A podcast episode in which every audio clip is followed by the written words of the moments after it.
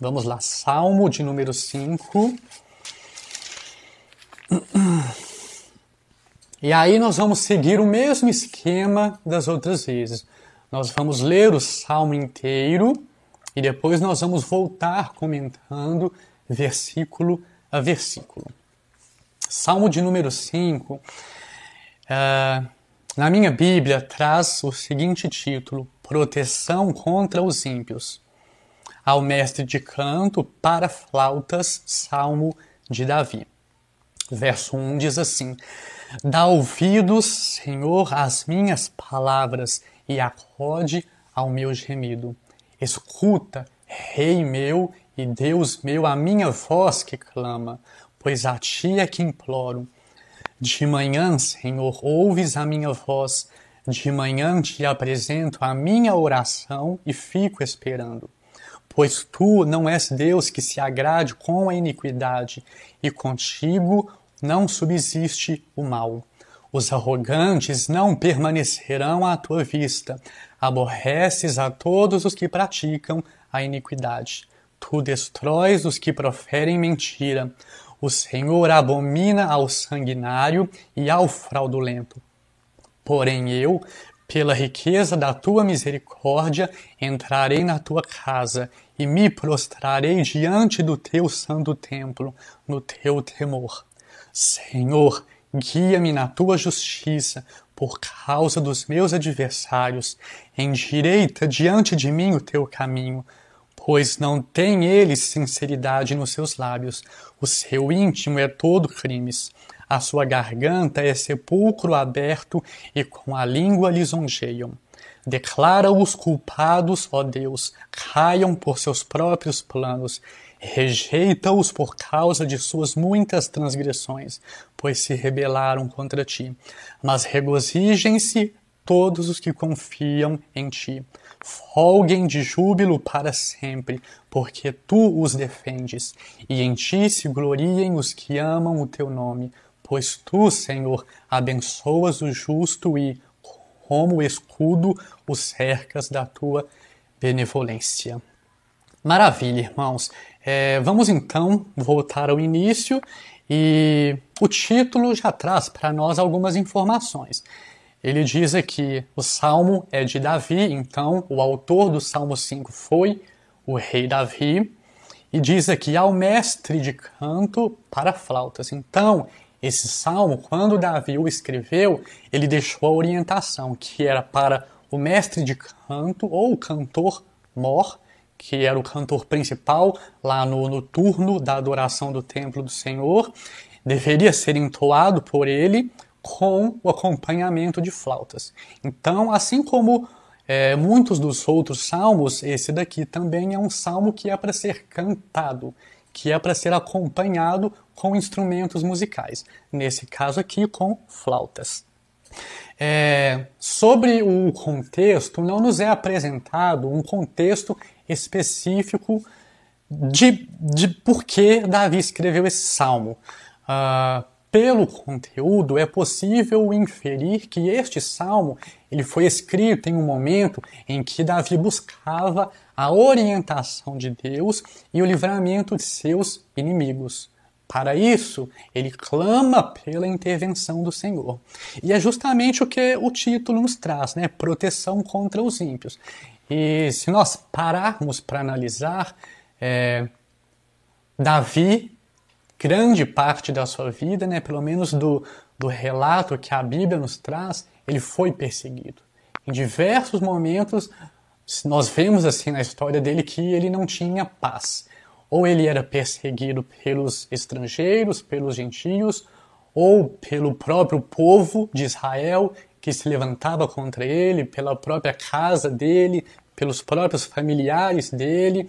Enfim, sempre surgia uma situação que o rei Davi se via tendo que lutar contra os seus inimigos, os seus adversários. E diante dessas lutas, o que, que ele fazia? Ele sempre ia em oração, clamando pela misericórdia, pelo socorro do Senhor. O verso 1 diz assim: Dá ouvido, Senhor, às minhas palavras e acode ao meu gemido. Ele usa o termo aqui, dá ouvidos, uh, e isso sugere o quê? Que ele está clamando a atenção de Deus. Quando, por exemplo, nós estamos é, conversando com alguém e, a gente percebe que a gente está falando, falando, falando, mas a pessoa não está dando atenção, a gente falou, fulano, presta atenção, escuta aqui o que eu estou falando, me ouve. Não é assim que nós fazemos nas nossas conversas com os nossos amigos, com as pessoas. Então é mais ou menos isso que Davi diz aqui.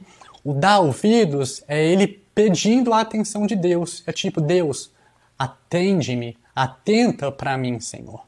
E, e, ele diz aqui: dá ouvidos, Senhor, às minhas palavras e acode o meu gemido. Algumas traduções podem trazer, ao invés de gemido, suspiro. E, e, na raiz, no original no hebraico, é a mesma coisa, né? As duas palavras são sinônimas, possuem o mesmo sentido.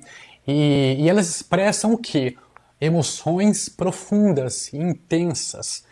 O gemido ou o suspiro de Davi era uma emoção profunda que ele estava sentindo naquele momento, uma emoção intensa que fazia parte dele naquele momento. Sendo assim, a partir desse detalhe, nós percebemos que mais que uma oração formal e vazia, aqui Davi ele está derramando a sua alma na presença do Senhor.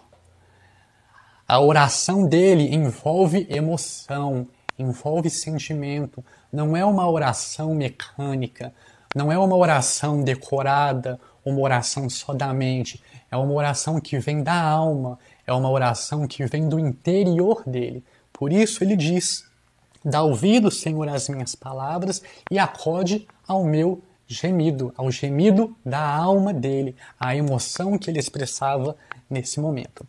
Verso 2 diz assim: Escuta, Rei meu e Deus meu, a minha voz que clama, pois a ti é que imploro. Uh, é interessante que Davi, o rei de Israel, ele chama Deus de Rei meu e Deus meu. Mesmo sendo um rei, mesmo ele sendo, ele possuindo a majestade do reino dele, a realeza dele, a glória, as riquezas, toda a honra que Davi havia conquistado, ele sabia que tudo isso não foi adquirido por ele mesmo. Toda a sua majestade, a sua riqueza, a sua autoridade veio de Deus. Veio do Deus vivo e verdadeiro, que é o Rei dos Reis e o Deus dos deuses. Por isso que Davi utiliza esse trecho aqui, dizendo: Rei meu e Deus meu. Por mais que Davi tivesse a autoridade que ele tivesse, o poder que ele tivesse, ele sabia que acima dele existe um Deus no céu que reina sobre todas as pessoas, que reina sobre todos os reinos, que é o Rei dos Reis, que é o Senhor dos Senhores. Verso 3, ele diz assim: De manhã, Senhor, ouves a minha voz, de manhã te apresento a minha oração e fico esperando. Talvez aqui neste verso, Davi estivesse comparando a sua oração a uma oferta a Deus. E por que que eu digo isso? Uh, fazia parte da lei cerimonial de Israel as ofertas contínuas, ou seja, as ofertas ininterruptas. Todos os dias o sacerdote deveria fazer o que? Oferecer holocausto, que é uma oferta queimada, um sacrifício queimado ao Senhor. Dois cordeiros de um ano sem defeito por dia. Um cordeiro pela manhã e um cordeiro na parte da tarde, sabe, na transição entre tarde e noite, ali no crepúsculo, na viração do dia. Esse era o horário do segundo sacrifício que era realizado. E juntamente com esses dois cordeiros, um pela manhã, um pela tarde, era oferecido também a, a décima parte de um éfa de flor de farinha em oferta de manjares amassada com a quarta parte de um hin de azeite batido. Tudo, tudo isso que eu estou dizendo, todas essas informações, é, se encontram lá no capítulo 28 do livro de Números, onde apresenta as informações sobre as ofertas contínuas. E, e por que que eu digo que talvez Davi estivesse comparando a sua oração com essa oferta? Porque as nossas orações, elas são consideradas como sacrifício de louvor ao Senhor nós irmos até a presença dele, é como se nós estivéssemos oferecendo uma oferta. É, é, é, como se fosse equivalente ao que era feito no Antigo Testamento com as ofertas contínuas. Hoje nós podemos o que? Através do novo, do vivo e livre caminho que Jesus Cristo nos abriu, ele que é o sumo sacerdote, nós podemos entrar na presença de Deus e oferecer os nossos sacrifícios diários. Nós podemos oferecer a Ele as nossas orações mediante Jesus Cristo, que é o nosso sumo sacerdote. Ele diz aqui: e fico esperando. Ele falou, né? De manhã te apresento a minha oração e fico esperando. A esperança de Davi era que Deus o atenderia. Apresentar a nossa oração a Deus e ficar esperando denota confiança em Deus e expectativa de que ele vai agir em nosso favor. Então, quando Davi disse aqui, te apresenta a minha oração de manhã e fico esperando, ele tinha expectativa de que Deus não só o ouviria, como também agiria em seu favor. E assim também deve ser a nossa atitude quando nós vamos a Deus em oração. Nós devemos entrar na presença dele, o que, que o autor aos Hebreus escreveu. Aquele que entra na presença do Senhor deve crer que ele existe e que é galardoador, ou seja, que recompensa aqueles que o buscam. Nós devemos entrar na presença de Deus para poder oferecer a nossa oferta, para oferecer a Ele a nossa oração, crendo que ele nos ouve e que ele nos atende, que ele age em nosso favor. É importante que nós entendamos isso, senão uh, o nosso momento de oração se torna um ritual vazio, se torna uma cerimônia desprovida de sentimento. Lembram que no verso 1 fala isso? Que o gemido ou o suspiro de Davi aponta para uma emoção profunda e intensa, um sentimento profundo e intenso que ele estava sentindo naquele momento, assim deve ser conosco. Nós devemos entrar na presença do Senhor, oferecer a nossa oração a Ele com intensidade, com emoção, com sentimento, crendo que Ele nos ouve e que Ele nos atende. Vamos ao verso 4 Pois tu não és Deus que se agrade com a iniquidade, e contigo não subsiste o mal. Uma informação aqui importantíssima para que nós conheçamos um pouco sobre o caráter de Deus. Deus não se agrada com a iniquidade e diante dele o mal não pode permanecer não pode subsistir. Por quê? Porque Deus é santo. Iniquidade e mal são sinônimos para pecado. Na presença do Senhor, do Deus que é santo, do Deus que é puro, o pecado não subsiste, o pecado não prevalece. Por isso que ele diz aqui: Deus não se agrada com a iniquidade e com ele não subsiste o mal.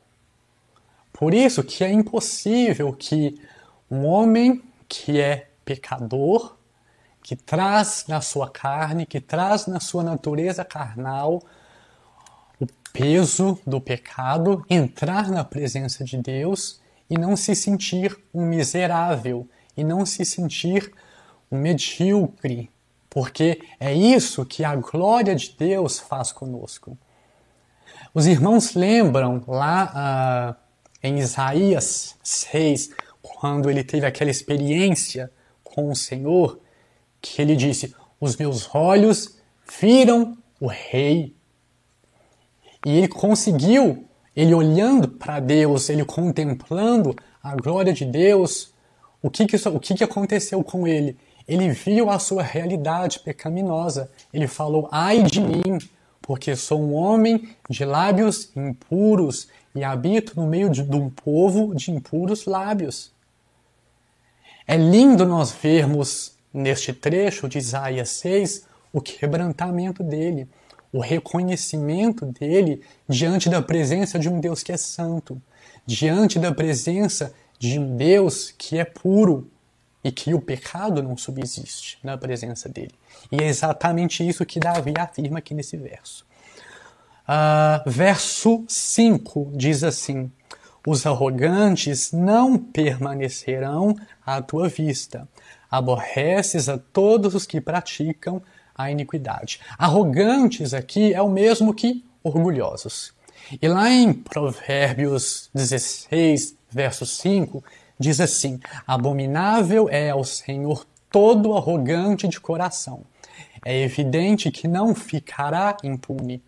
Então nós vemos que o ensinamento de Davi aqui no verso 5 do Salmo 5 encontra-se em perfeita harmonia, em perfeita coerência com o que foi escrito em Provérbios 16:5.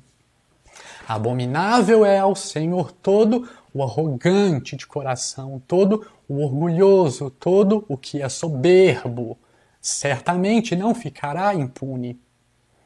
E aqui diz também: não permanecerão à tua vista. Ou seja, quando eles se apresentarem diante de Deus, eles não conseguirão manter a sua postura soberba, arrogante que ostentam nesse mundo.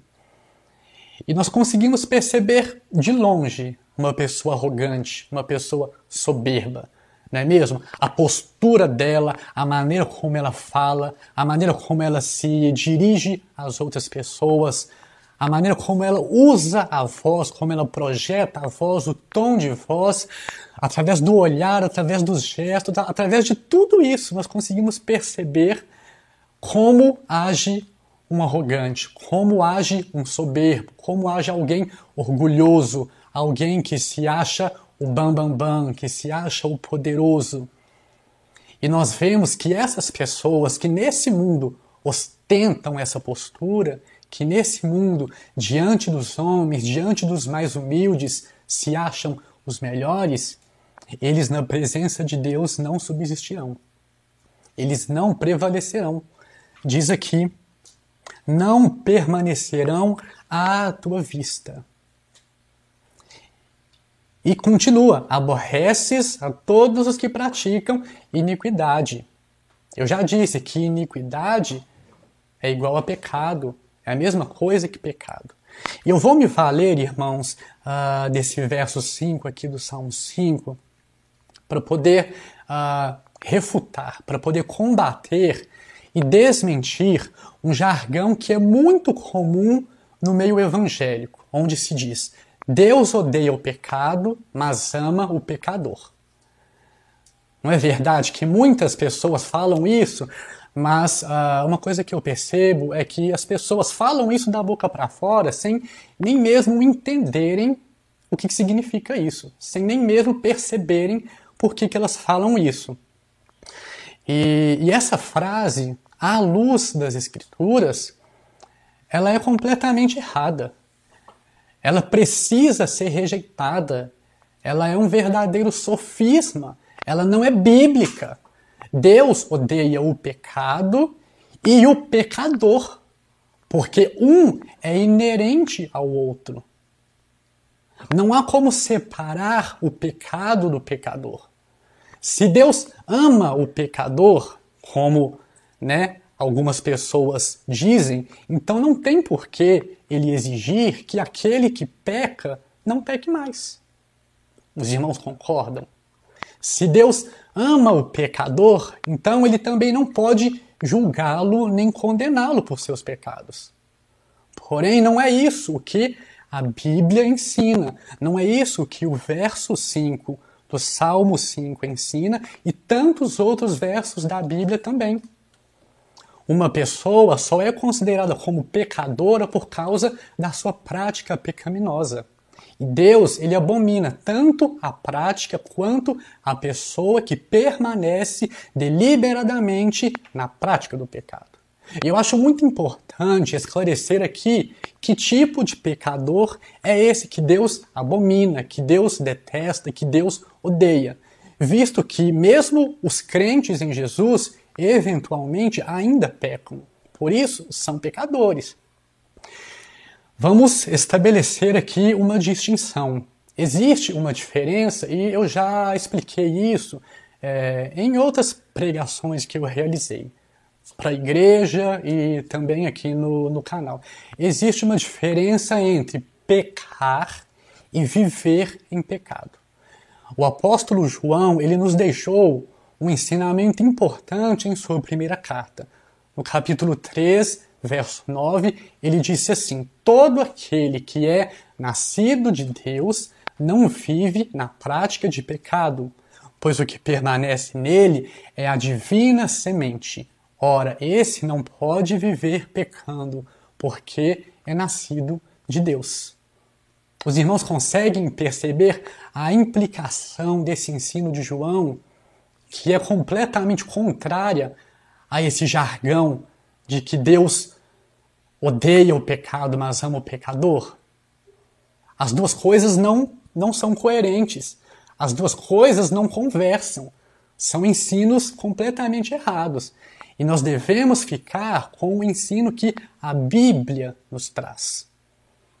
O que distingue aqui o crente em Jesus, que ainda peca, que ainda vai pecar estando nesse mundo, estando no corpo dessa carne, porque a natureza pecaminosa habita nos membros do nosso corpo, o que faz a distinção entre os crentes em Jesus e os demais pecadores é que eles reconhecem os seus pecados e se arrependem e buscam não mais pecar. Conseguem perceber a diferença? Entre o pecador que vive na prática do pecado e entre o crente que ainda peca, mas diante do pecado, o que, que ele faz? Ele se arrepende e ele busca não mais pecar. E ó, deixa eu esclarecer uma coisa para vocês. Deus, ele não espera que nós não pequemos, mesmo porque ele sabe de todas as coisas. Ele conhece todos os nossos caminhos, todos os nossos dias, ele conhece cada ato que nós vamos realizar. Então, nada é surpresa para ele.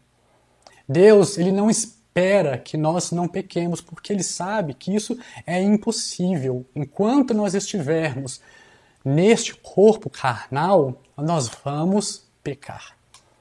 E essa que é a luta que o apóstolo Paulo ensina lá em Romanos 7, quando ele fala de si mesmo, quando ele diz que o bem que ele quer fazer, ele não faz, mas o mal que ele não quer fazer, ele faz.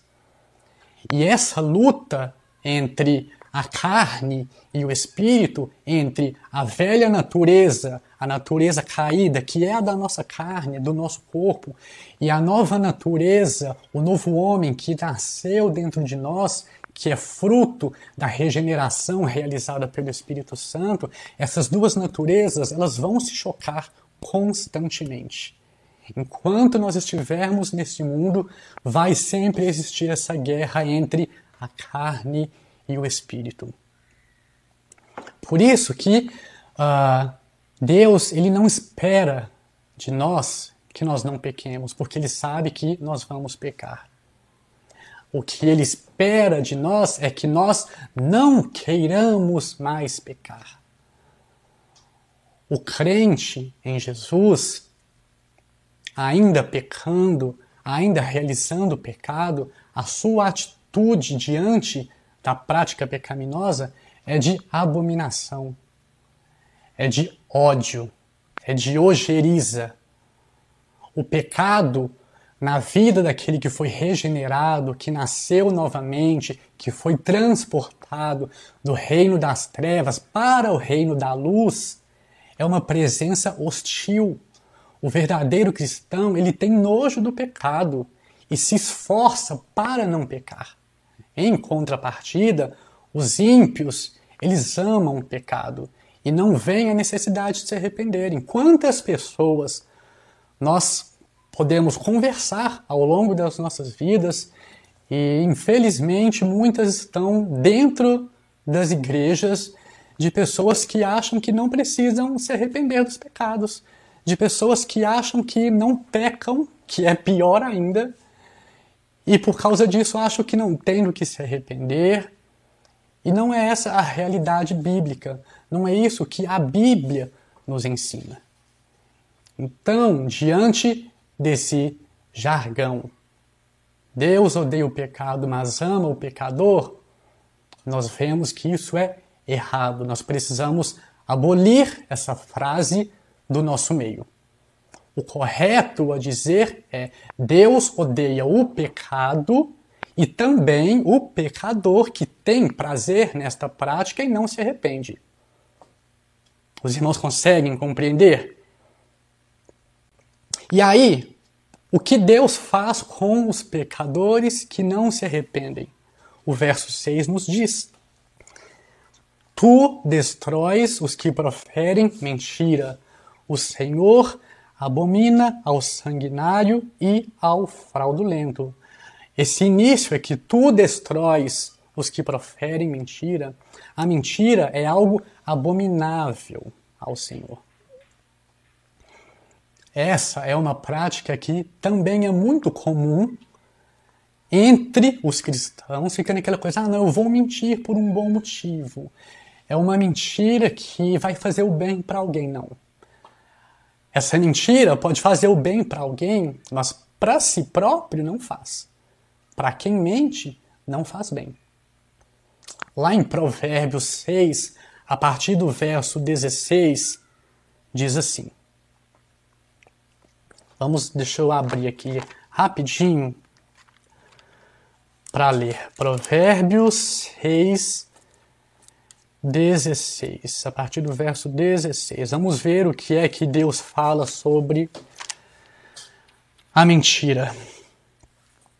Ó, diz assim: seis coisas o Senhor aborrece, e a sétima a sua alma abomina: olhos altivos, primeiro, língua mentirosa, segundo, mãos que derramam sangue inocente, olha o sanguinário aí, coração que trama projetos iníquos, Olha o fraudulento aí, o enganador.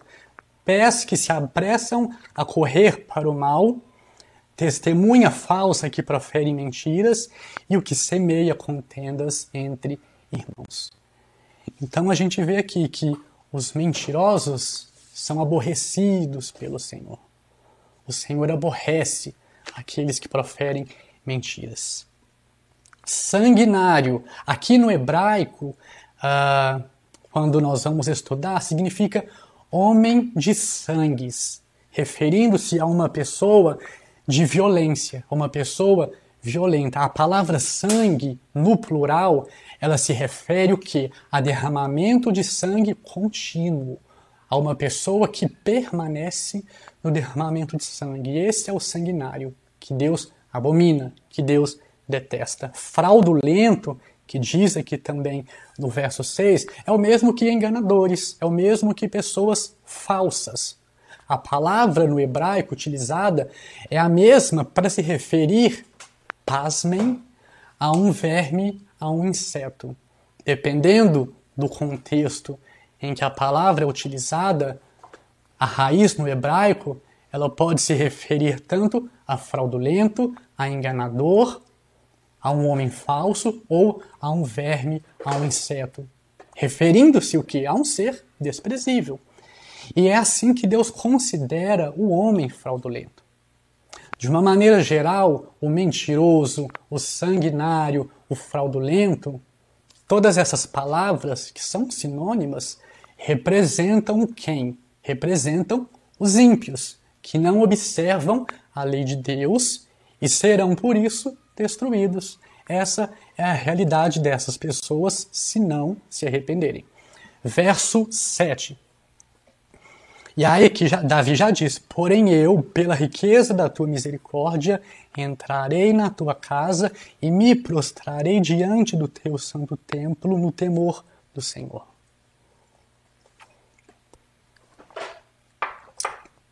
Mais uma vez, Davi utiliza aqui a palavra porém. E eu acho tremendo quando vem essa palavra, porque a gente vai ver uma mudança no cenário porque nós observamos aqui que vai vir um contraste. Então, enquanto nos versos anteriores Davi se referiu aos ímpios, às características dos ímpios, às atitudes dos ímpios, aqui ele fala porém, o que é o porém? Uma conjunção adversativa que faz oposição, que faz contraste com a oração anterior. Que oração anterior? A do verso 6. E o que, que quer dizer? Comparando aqui o verso 7 com o verso 6. Enquanto os ímpios são mentirosos, são violentos, são enganadores, são falsos e cometem toda sorte de pecados, os justos, representados aqui por Davi, buscam a presença do Senhor. E ele diz aqui pela riqueza da tua misericórdia entrarei na tua casa. Eu já trouxe nos salmos anteriores a definição de misericórdia. E aí eu já falei que misericórdia, a raiz no hebraico é hesed. E é, é a mesma palavra que é traduzida: misericórdia, graça, bondade, benignidade, piedade, favor imerecido, lealdade, amor pactual, tudo isso é recede. Todas essas palavras são sinônimas para uma única palavra no hebraico. E por que que Davi utiliza aqui por tua misericórdia? Davi, reconhecendo ser pecador, ele recorre a este atributo de Deus para ser aceito em sua santa presença, simbolizada pelo templo. Davi diz aqui: Eu, pela riqueza da tua misericórdia, entrarei na tua casa. Não é porque ele é bonzinho, não é porque ele é rei, não é porque ele é bonitinho, não é porque ele possui riquezas, porque ele possui glória, qualquer coisa, nada disso. Davi diz aqui que ele pode entrar na santa presença de Deus por causa da misericórdia de Deus, por causa da graça de Deus. E essa realidade também nos cabe. Eu disse que o regenerado, aquele que foi ressuscitado com Cristo, aquele que nasceu de novo e está em Cristo, enquanto ele estiver neste corpo, nesta carne que traz a natureza pecaminosa, ele ainda vai pecar. E aí eu falei que o que faz a diferença entre o pecador comum e o pecador regenerado é que o pecador regenerado ele vai se arrepender dos seus pecados e ele vai clamar pela misericórdia de Deus, como Davi faz aqui. Ele entende que só pode entrar na presença do Senhor por causa da misericórdia que Deus concede a ele, por causa da graça que Deus concede a ele. E diz aqui: E me prostrarei diante do teu santo templo no teu temor. Temor aqui é também uma palavra-chave, é uma característica do verdadeiro cristão. E é algo que falta muitas vezes em muitas pessoas que se dizem cristãs que se dizem crentes em Jesus. Falta temor a Deus. O temor era o sentimento de Davi na presença do Senhor. E esse também deve ser o nosso sentimento na presença do Senhor. Seja em casa, quando nós entramos na presença dele, lá no, no nosso secreto, no nosso momento de oração, no nosso momento de devocional, ou quando nós nos reunimos como igreja, quando nós nos reunimos no culto público, na adoração comunitária. Nós precisamos ter temor a Deus. E o que, que é temor? Temor não é medo, mas sim respeito, reverência à majestade do Deus Altíssimo. Temor é amor por sua glória, é obediência à sua vontade revelada na Bíblia. Temor é fugir do pecado e buscar a misericórdia de Deus.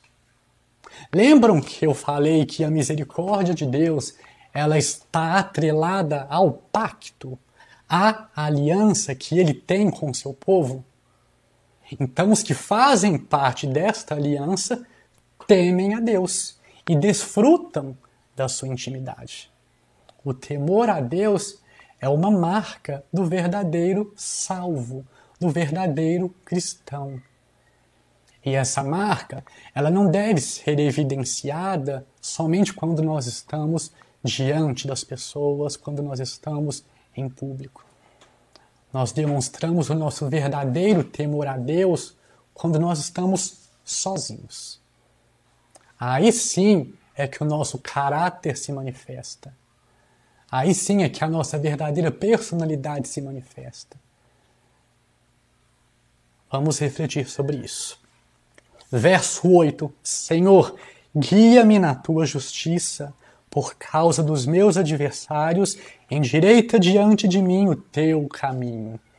Aqui no verso 8, Davi diz: Guia-me na tua justiça. Ele, mais uma vez, ele apela para a justiça de Deus em face da justiça humana que era contra ele. Davi estava sofrendo perseguição por seus adversários.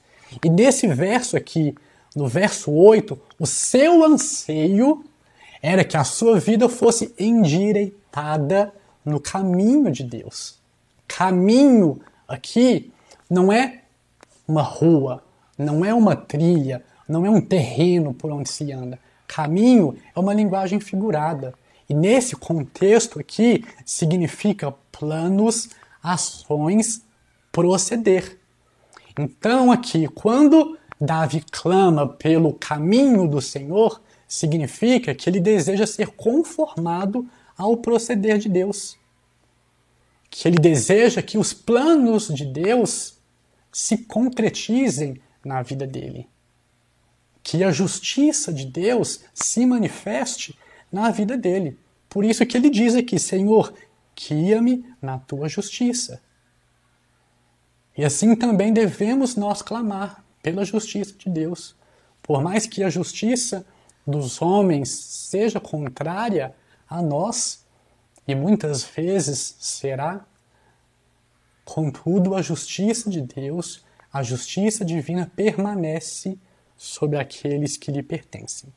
Verso 9: Pois não têm eles sinceridade nos seus lábios, o seu íntimo é todo crimes, a sua garganta é sepulcro aberto e com a língua lisonjeia. Nós temos aqui, irmãos, no verso 9, uma viva declaração de como são os ímpios, confirmando com a doutrina da depravação total. Eu vou trazer ainda aos irmãos uma pregação falando sobre essa doutrina da depravação total. Quando Davi diz aqui no verso 9, não tem eles sinceridade nos seus lábios, significa que são mentirosos. Ele diz aqui também o seu íntimo é todo crimes. E essa é a realidade do homem não regenerado.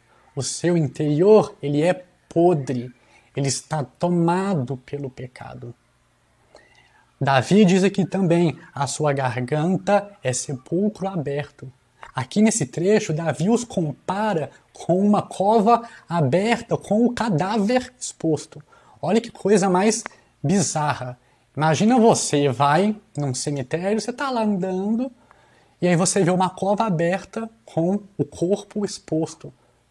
Aí vem aquele fedor, você vê o corpo lá já se decompondo.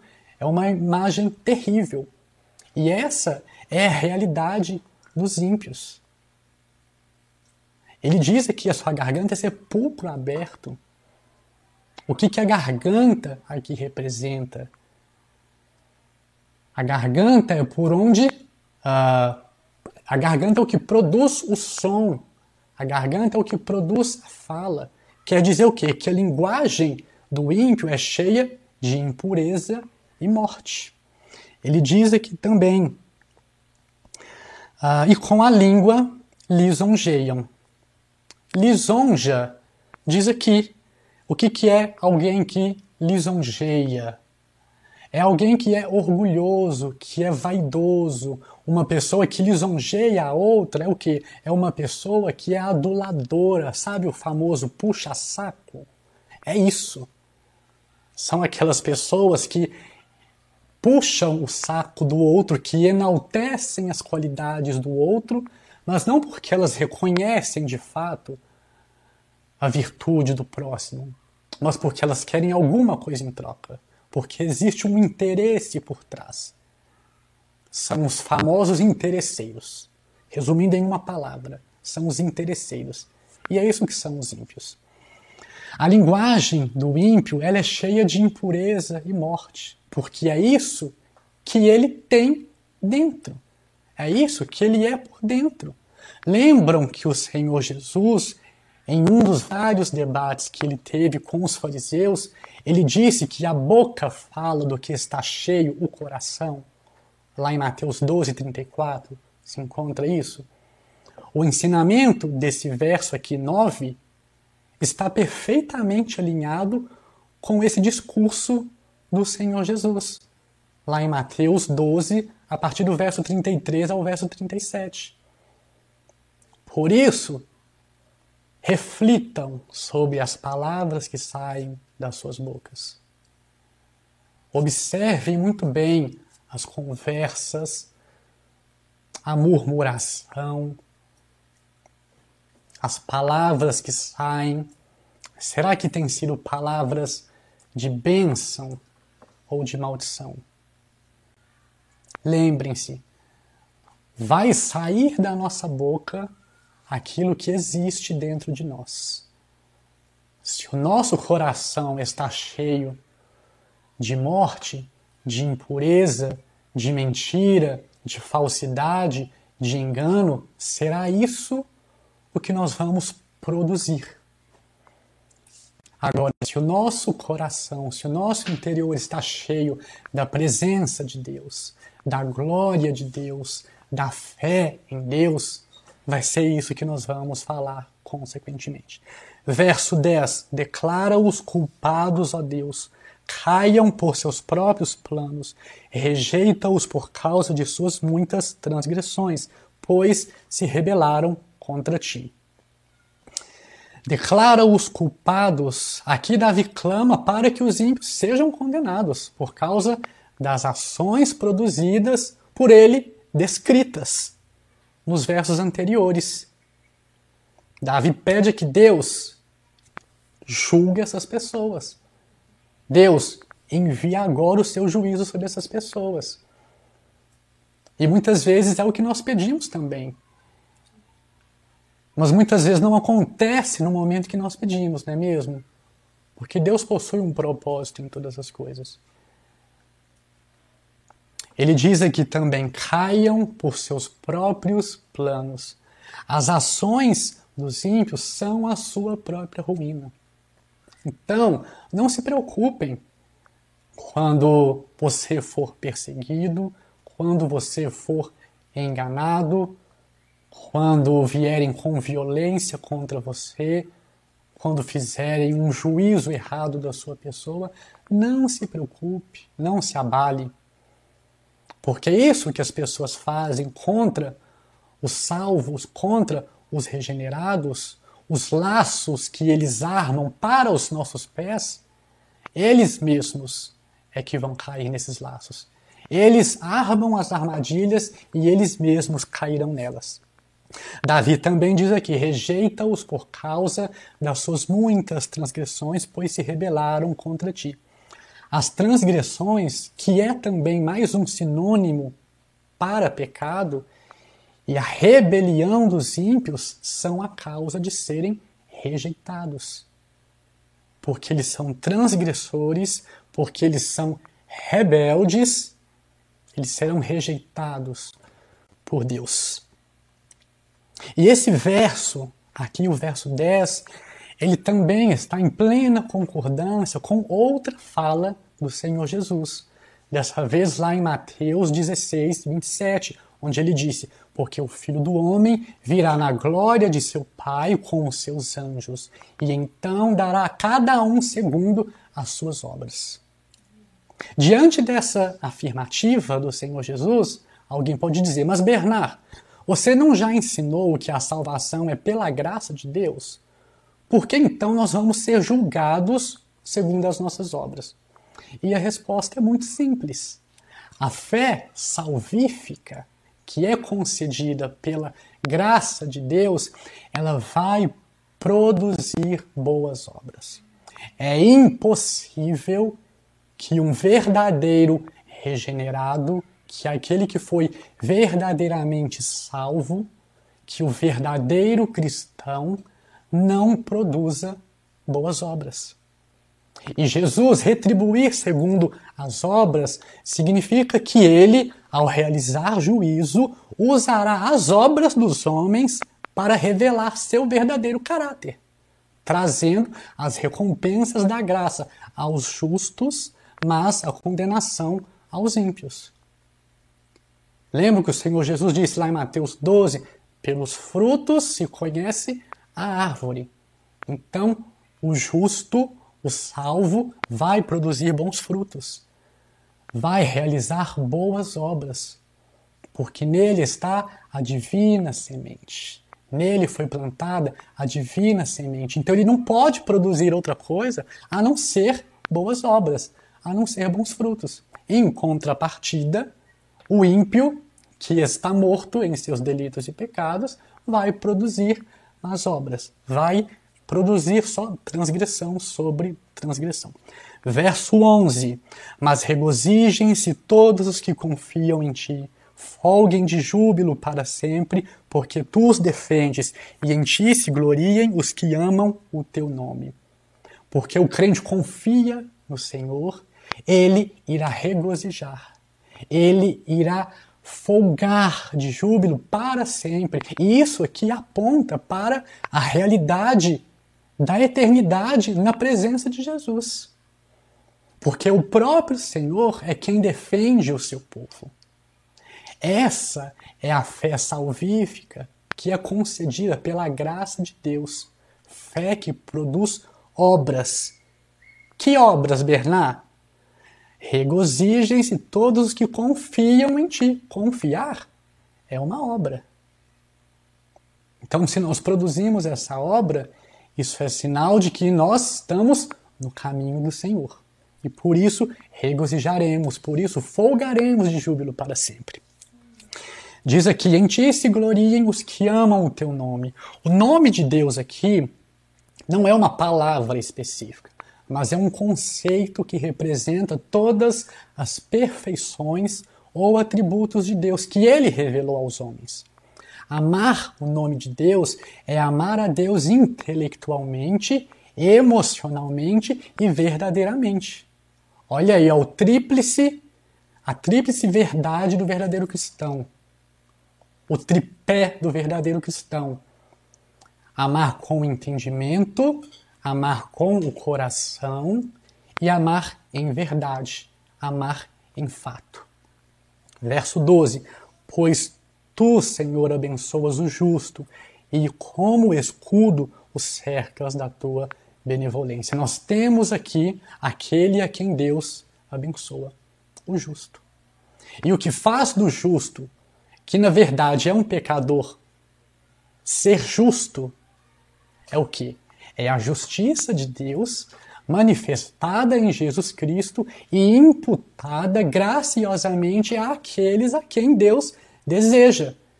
Aqueles que são eleitos incondicionalmente por Deus, sem merecimento, sem justiça própria, esses eles são também guardados por ele como um grande escudo de benevolência. Essa é a segurança da verdadeira salvação. Aquele a quem Deus transporta do reino das trevas para o reino da luz, aqueles a quem Deus regenera, aqueles a quem Deus concede pela graça a salvação, eles são também guardados. Por isso, eles jamais perderão a sua salvação, porque é o próprio Deus quem garante a salvação deles. Para concluir, diante de tudo isso que eu falei aqui, eu não sei de vocês, mas esse salmo ele enche o meu coração de alegria, ele enche o meu coração de fé, de esperança, porque Deus é aquele que está atento às orações e gemidos do seu povo. Porque Ele é santo, o pecado não pode prevalecer em Sua presença.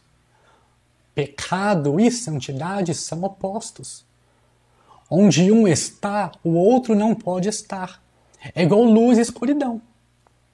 Um ambiente escuro, onde chega a luz, a escuridão vai embora.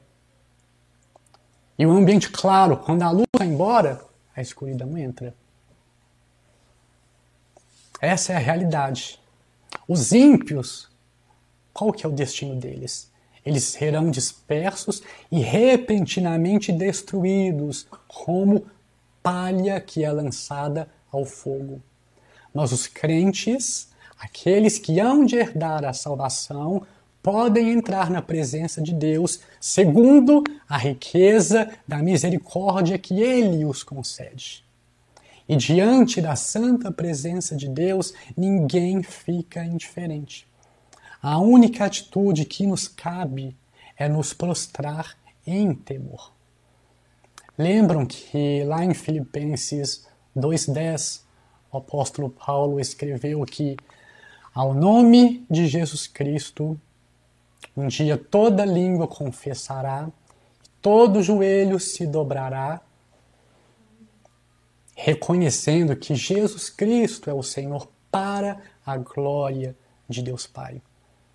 Os ímpios, por mais que em vida não se prostrem, por mais que em vida não reconheçam o senhorio de Jesus Cristo, no grande dia, quando o Senhor Jesus retornar em glória, eles vão se prostrar e vão reconhecer a grandeza do nosso Deus. Muitas vezes, irmãos, nós olhamos para o ímpio e vemos o quão perversos eles são e não entendemos por que eles triunfam, porque eles obtêm vitórias na vida, nas coisas que eles fazem. Nós devemos ter a consciência de que o Senhor, ao Senhor pertence a vingança. E no tempo determinado, ele vai executar o seu juízo. Ainda que não seja em vida, no tempo certo, Deus vai declarar os ímpios culpados e eles serão rejeitados para sempre. Em contrapartida, aqueles que confiam no Senhor regozijarão e folgarão de júbilo eternamente, porque o próprio Senhor os defende, os abençoa e os cerca com um escudo que é a sua benevolência. Diante de tudo isso, devemos olhar para o nosso Senhor e Salvador Jesus Cristo. Ele, embora seja o próprio Deus, também é homem e o mediador para o seu povo. Em diversos momentos, quando nós lemos os evangelhos, nós vemos ele indo ao Pai em oração. Ele chamou ao Pai de meu Deus. Isso significa o quê? Isso é um sinal da sua aliança, da aliança entre Deus o Filho e Deus o Pai. Mediante a oração, Cristo encontrou que? Encontrou força para vencer seus inimigos e, apesar da mentira, da violência, da falsidade deles, o Senhor venceu, o Senhor prevaleceu. Da mesma maneira, nós devemos agir. O Senhor Jesus disse: tenham bom ânimo, eu venci o mundo. E se nós que dissemos estar em Cristo, se de fato nós estamos nele, se de fato ele é o nosso Senhor, o nosso Deus, o nosso Mestre, o nosso Salvador, nós também já vencemos. nós também já somos mais que vencedores. Por mais que no mundo ainda soframos, ainda sejamos perseguidos, ainda sejamos alvo do engano, da mentira, da violência, nós já vencemos, porque o que importa é a nossa realidade espiritual. O que acontece conosco em vida vai passar, não vai prevalecer. Nós devemos ter isso em mente. Nós devemos ter a consciência da nossa realidade espiritual em Cristo. Nele, nós já somos mais que vencedores. Nele, nós já temos a salvação, a vida eterna. E a nossa esperança é essa, de que quando ele se manifestar, nós seremos iguais a ele. Glória a Deus por isso. Essa é a palavra que eu quis compartilhar hoje com os irmãos. E eu não sei de vocês, mas como eu disse, esse salmo, estudar esse salmo, ler esses versículos foi um bálsamo de Deus para minha alma, foi um bálsamo de Deus ao meu coração. É lindo nós olharmos para a palavra do Senhor e vermos que ela tem tudo que a gente precisa toda a direção, todo o ensino, tudo. Por isso nós devemos ler esta palavra, meditar nesta palavra e viver esta palavra. Amém? Eu agradeço muito aos irmãos que me assistiram até o final, que ficaram até agora. E já deixo aqui mais uma vez o convite para a live da semana que vem. Se Deus permitir, sexta-feira da semana que vem, eu vou entrar de novo ao vivo aqui e vamos estudar o Salmo de número 6. Combinado? Eu aguardo os irmãos, eu agradeço a atenção de vocês, eu desejo a todos uma ótima noite, um fim de semana abençoado na presença do Senhor e até o nosso próximo encontro. Um grande abraço, fiquem com Deus.